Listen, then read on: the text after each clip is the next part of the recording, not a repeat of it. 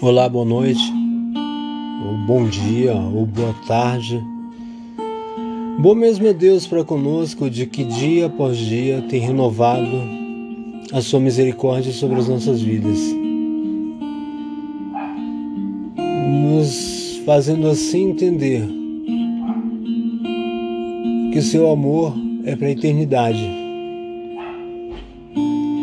e a sua misericórdia dura para sempre. Misericórdia é essa que busca aperfeiçoar o homem, transformando a sua mentalidade, marcando-o com seu amor, selando com seu espírito, colocando no homem a esperança da salvação eterna. Anelando que o homem busque o conhecimento mais profundo de Deus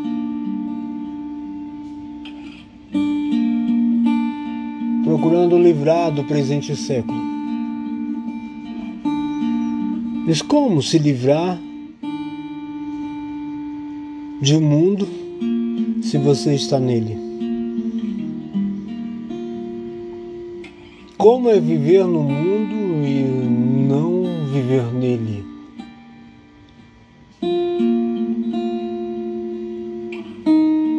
E às vezes nas nossas cabeças passa conflitos de entendimento. Agora, por que, que esses conflitos acontecem?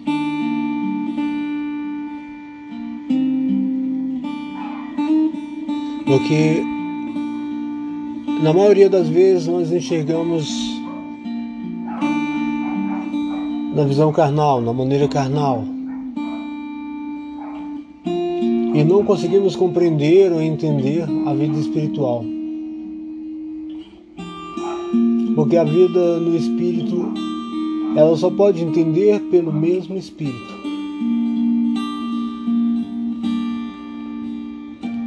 Eu vou ter até o título de, dessa leitura sobre não deixar que a visão carnal segue a espiritual.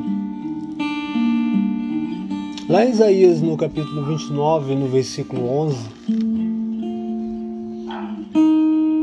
vamos para a leitura que fala assim: Por isso toda visão vos é como as palavras de um livro selado, que se dá ao que sabe ler, dizendo: Lê isto, peste, e ele dirá: Não posso, porque está selado. Ou dá-se o livro ao que não sabe ler, dizendo: lê isso, lê isto, peste, e ele dirá: não sei ler. Porque o Senhor disse: Pois que este povo se aproxime de mim,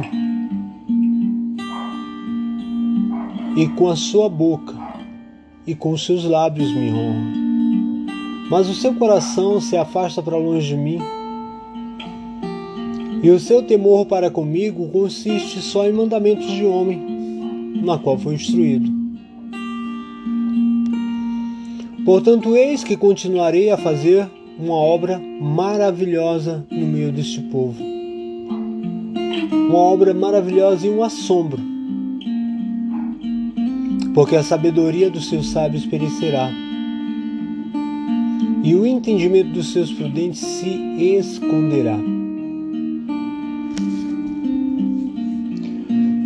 É interessante porque eu sempre falo que saber ler não é citar as letras. Saber ler é entender aquilo que se está lendo. Saber ler não é falar o que está escrito. Saber ler é entender o que está escrito.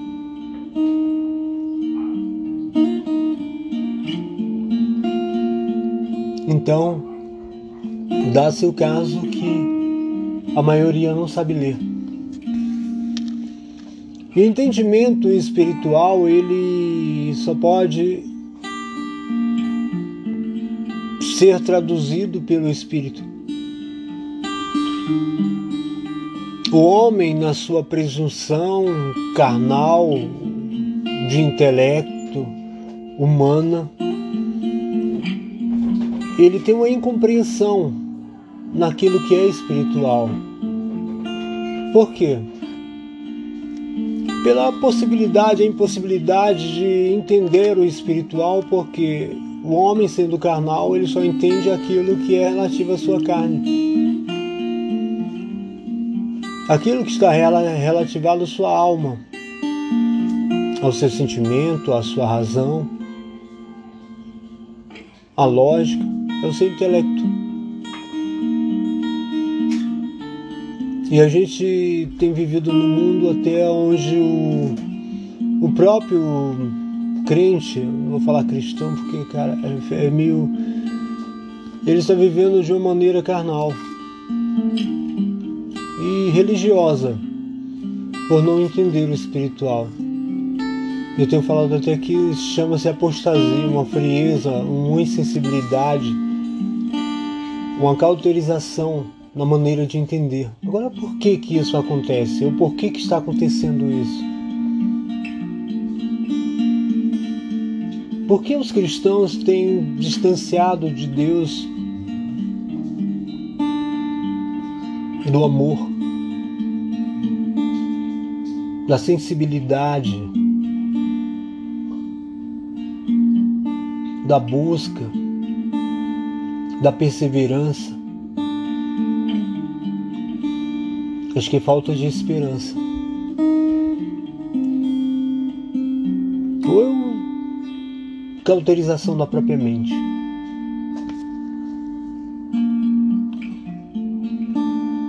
Ou, como escrevi, a visão carnal está cegando a espiritual. O que é a visão carnal? É a forma natural de enxergarmos as coisas. Falamos, professamos, mas agimos como nós, conforme a nossa visão ou forma de enxergar.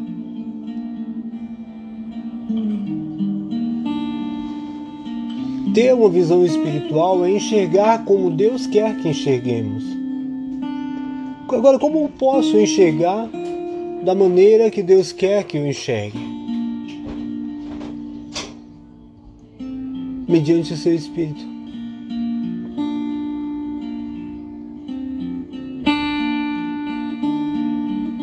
O Senhor quer que tenhamos profundidade de conhecimento.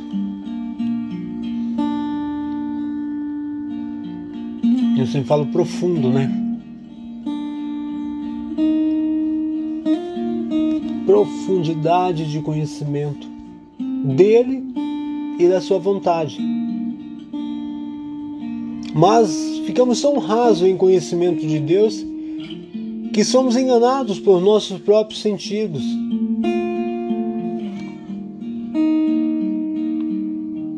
agimos segundo a nossa razão, agimos por sentir, por tocar. Somos movidos na nossa carne e temos reações que nos distanciam de Deus e nos fazem enxergar em uma visão carnal, deformada. E associamos nossos sentimentos aos de Deus. E achamos que Deus pensa como nós Tem uma palavra que fala que o, que o Senhor fala: Eis que os meus pensamentos não são os vossos pensamentos. Os pensamentos que tenho a respeito de vós são pensamentos muito altos e profundos. Não são os nossos pensamentos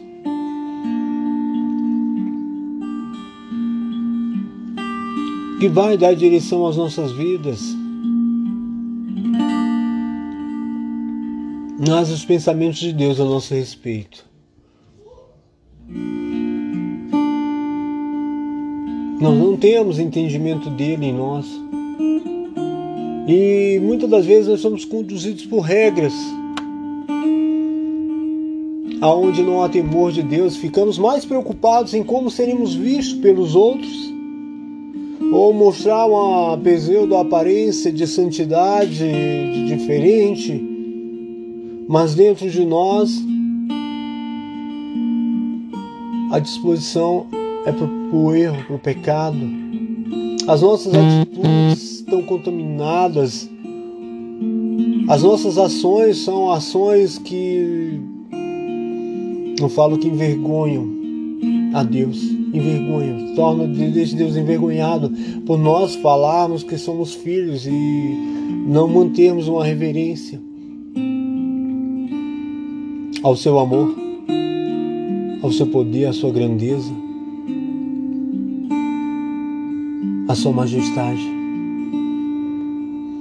E a nossa preocupação tem que ser em como está meu coração diante de Deus. Essa tem que ser a nossa preocupação em como está o nosso coração diante de Deus. Como você tem se aproximado dele?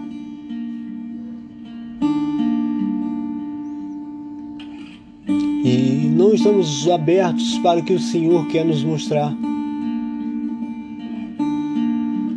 Como Sua vontade, mas procuramos fazer com que sejamos entendidos como certos diante de Deus achando que Deus age injustamente. Quando não satisfaz o nosso capricho, o nosso querer. O que você precisa para ser feliz? Comece a pensar o que você colocaria agora ou o que te falta para que a tua felicidade seja completa. Ah, se eu tivesse minha vida assim, se entendeu, fosse assim, se é assado, ah, eu era feliz. Aonde está a tua felicidade? Você tem colocado a base da tua felicidade?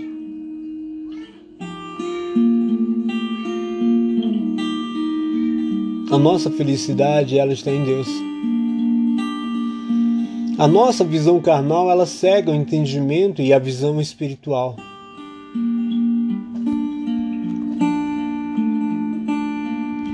Tem muita gente brigando com Deus porque coloca e prioriza mais o material que o espiritual. Queremos um Deus que se assemelhe a nós e não nos assemelhamos a Ele.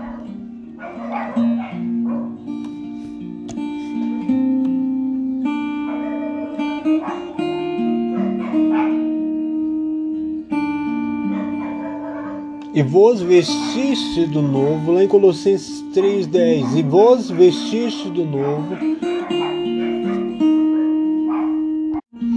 Em Colossenses 3, versículo 10, fala assim: E vós vestiste do novo, que se renova para o conhecimento, segundo a imagem daquele que o criou Quando nós estávamos no embalo do mundo, seguíamos a nossa natureza velha, deformada, onde se enxergava o material, os sentimentos,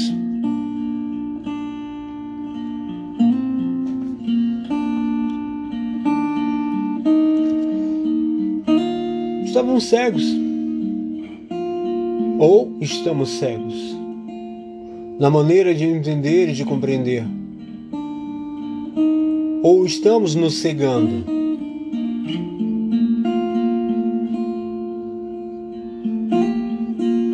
E como eles não se importam de ter conhecimento de Deus, assim Deus os entregou um sentimento perverso para fazer coisas que não convêm. Romanos 1, 28.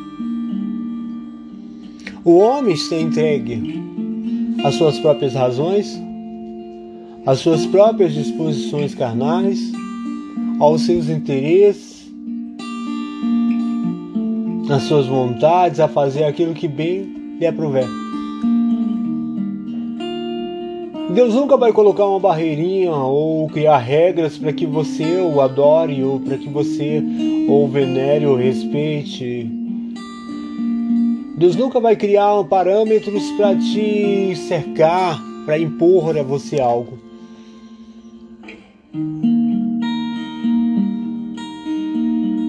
Por isso que Jesus fala que para a liberdade fomos chamados. Porque o relacionamento que Deus quer com o homem é um relacionamento de verdade, de adoração verdadeira, que não parte simplesmente de lábios ou de cumprimento de regras e de leis, ou por pressão ou por qualquer outro sentimento de medo que não seja amor. Ninguém se relaciona com outra pessoa por medo mas por amor liberal. Não por uma oposição, obrigação, porque senão você se torna escravo de um sentimento que não é seu.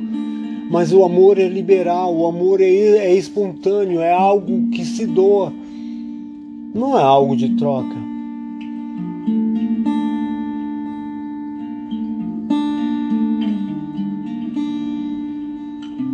Mas o homem não tem se importado de ter o conhecimento de Deus. Assim Deus os entregou um sentimento perverso. Para isso, para eles. Ah, mas o homem tem errado, tem feito tais coisas e Deus não tem intervido. Não, não, Deus não vai intervir.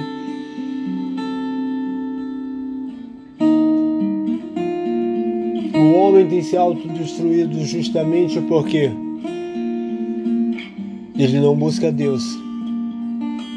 Ele não se aproxima de Deus, nem quer ter o conhecimento de Deus. E não se portam de ter o conhecimento de Deus.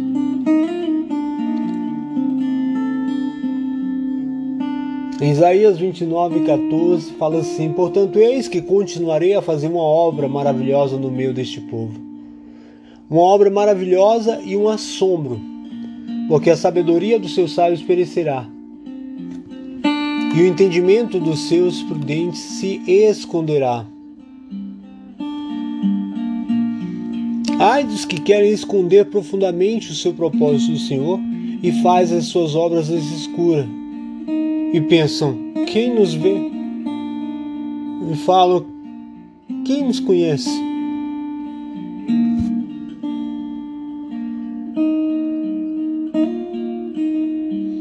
Tem pessoas que acham que fazem as coisas ocultas de Deus ou escondidas de Deus.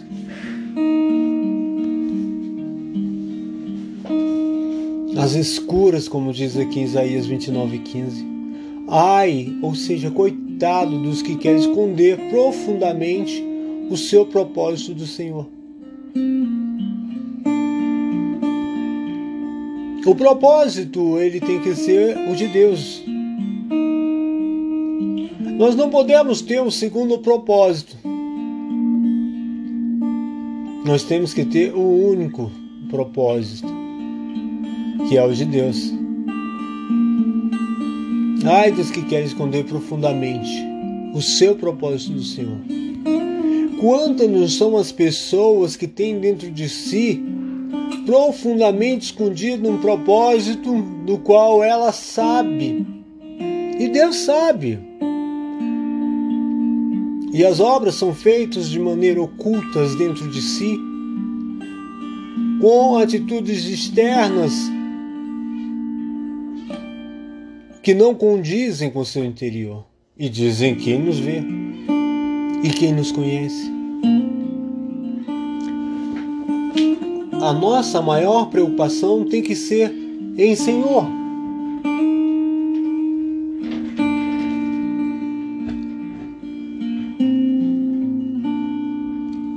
estou te agradando? As minhas atitudes, a minha disposição do interior, ela está no teu propósito? Eu estou dentro da tua vontade?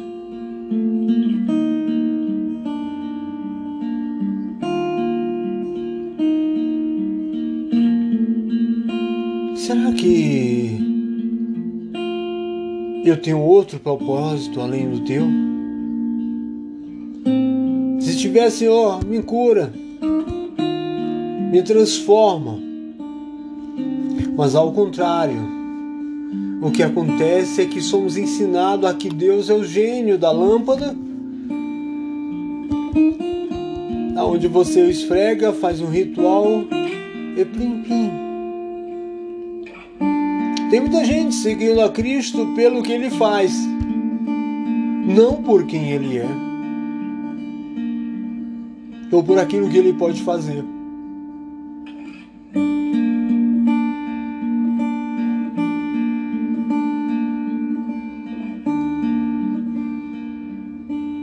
Em João 6, no versículo 24, Vendo, pois, a multidão que Jesus não estava ali, nem os seus discípulos, entraram eles também nos barcos.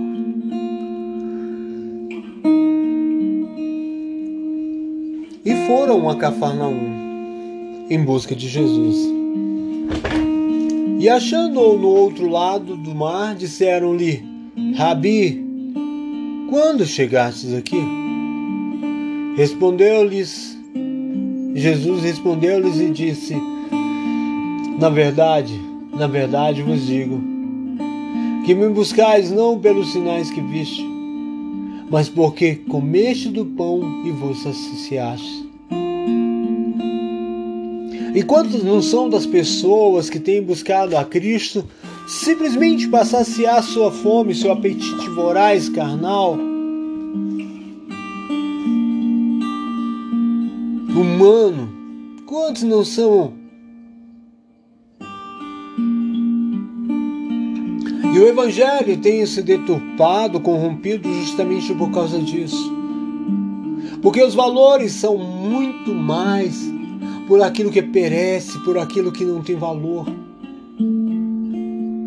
Por aquilo que é de um momento, por aquilo que é transitório. Aí nós jubilamos como se Deus estivesse ali se agradando das nossos, dos nossos caprichos, dos nossos interesses. Aí no versículo 27, Jesus fala: trabalhar não pela comida que perece, mas pela que permanece para a vida eterna, a qual o Filho do Homem vos dará. Porque a este o Pai Deus o selou.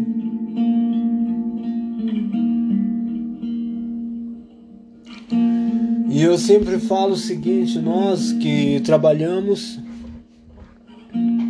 ou você que trabalha em um departamento ou em alguma área, se o seu patrão te pedir que você se esforce um pouco mais, ou faça algo mais dentro da empresa além daquilo que você tem para manter a sua posição,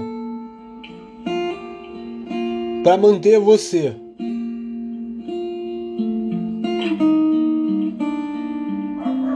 Você por causa do ao medo da perca do emprego, você se esforça,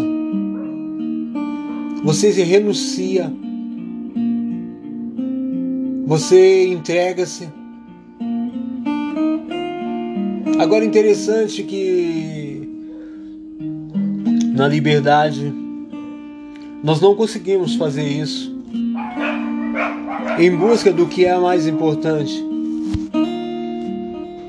E às vezes na busca, no trabalho pela comida que perece, nós temos mais disposições, mais perseverança, nós temos mais busca do que pelo reino. Enquanto Jesus fala aqui no versículo 27, trabalhai não pela comida que perece, mas pela comida que permanece para a vida eterna. Como é trabalhar pela comida que permanece para a vida eterna?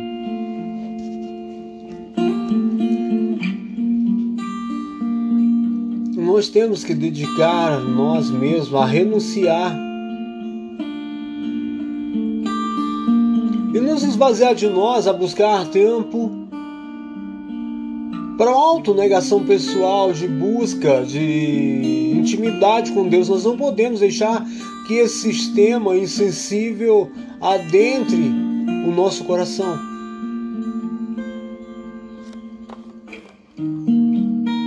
Ao ponto de ficarmos entorpecidos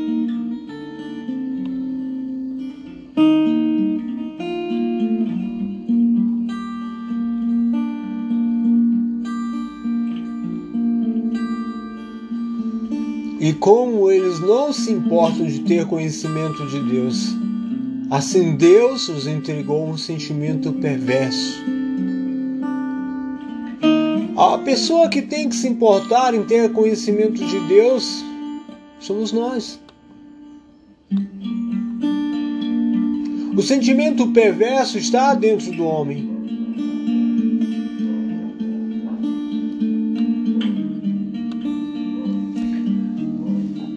E por ele estar dentro do homem, você não vai ter esforço.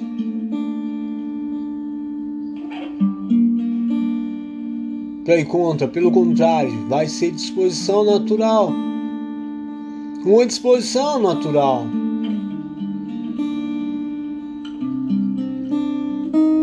É importar-se, é dar importância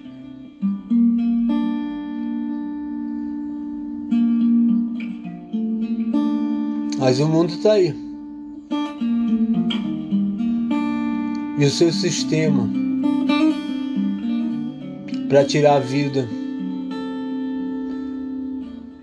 para tirar a eternidade do ser humano. Trabalhar e não pela comida que perece,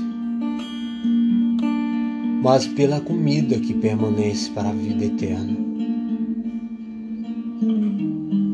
E nós muitas das vezes temos buscado Deus pela comida que perece. Muitas das vezes nós temos buscado Deus por aquilo que é perecível, nós temos buscado a nossa satisfação, a saciar o nosso apetite carnal. Jesus, numa mesma passagem, ele chega e fala: minha fome é fazer a vontade do Pai. Fome é um sentimento de carência, é uma expressão de carência a tal ponto que só pode ser suprido quando você se alimenta, quando você se sente completo. Jesus falava: Eu tenho fome, eu tenho fome, a minha fome é essa, é fazer a vontade do Pai.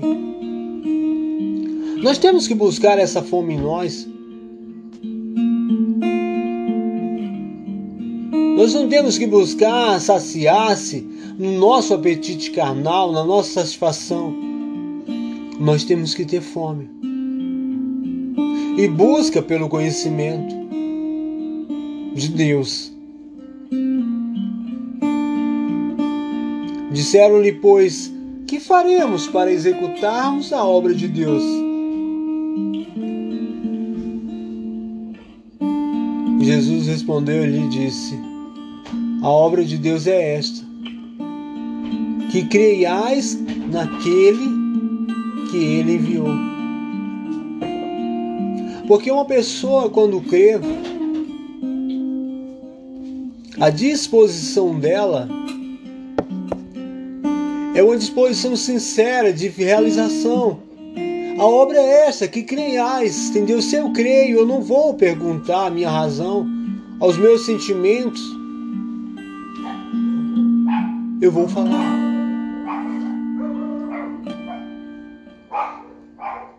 Como diz Isaías 29, 15, ai dos que querem esconder profundamente o seu propósito do Senhor e fazem as suas obras escuras e dizem quem nos vê e quem nos conhece. Como é triste, né, o homem se relacionar com Deus como se Deus não, não conhecesse o profundo dele, o profundo do seu coração.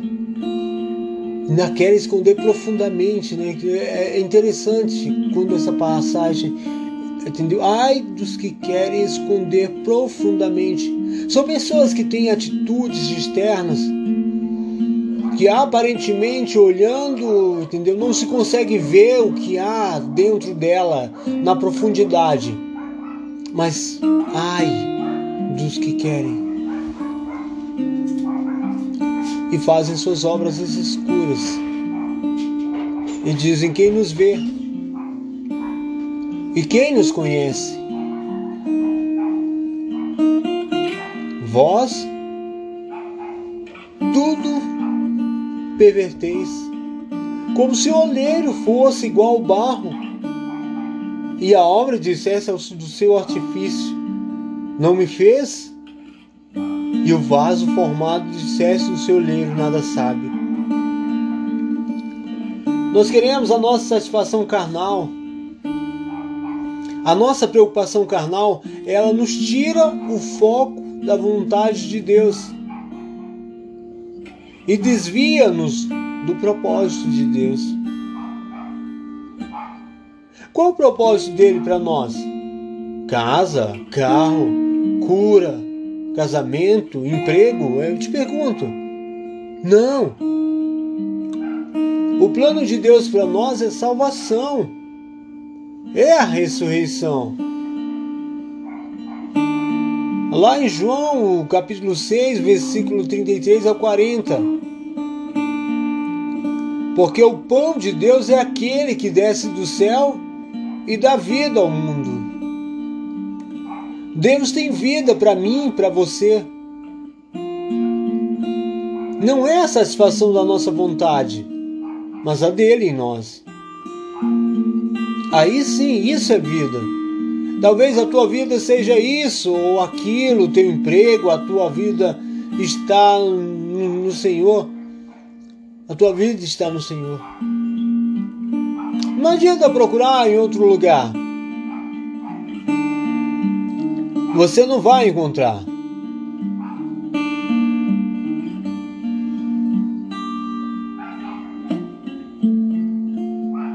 A nossa vida está em Cristo.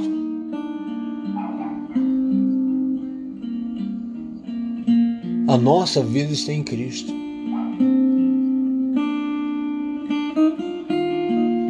Lá em Colossenses, no capítulo 3, no versículo 1, Fala assim: portanto, se já ressuscitastes com Cristo, buscai as coisas que são de cima, onde Cristo está sentado, à direita de Deus.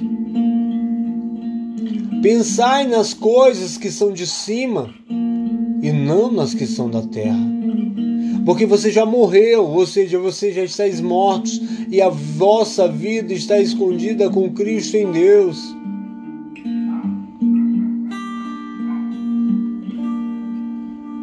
A nossa vida está escondida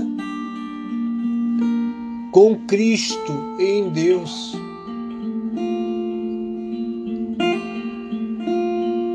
Pensai nas coisas que são de cima e não nas que são da terra. Pensai nas coisas que são de cima e não nas que são da terra, porque já estáis mortos e a vossa vida está escondida com Cristo em Deus.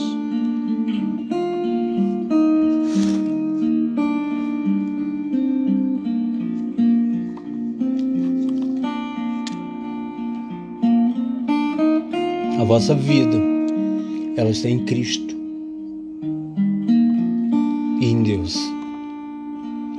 Que o Senhor te abençoe e te guarde.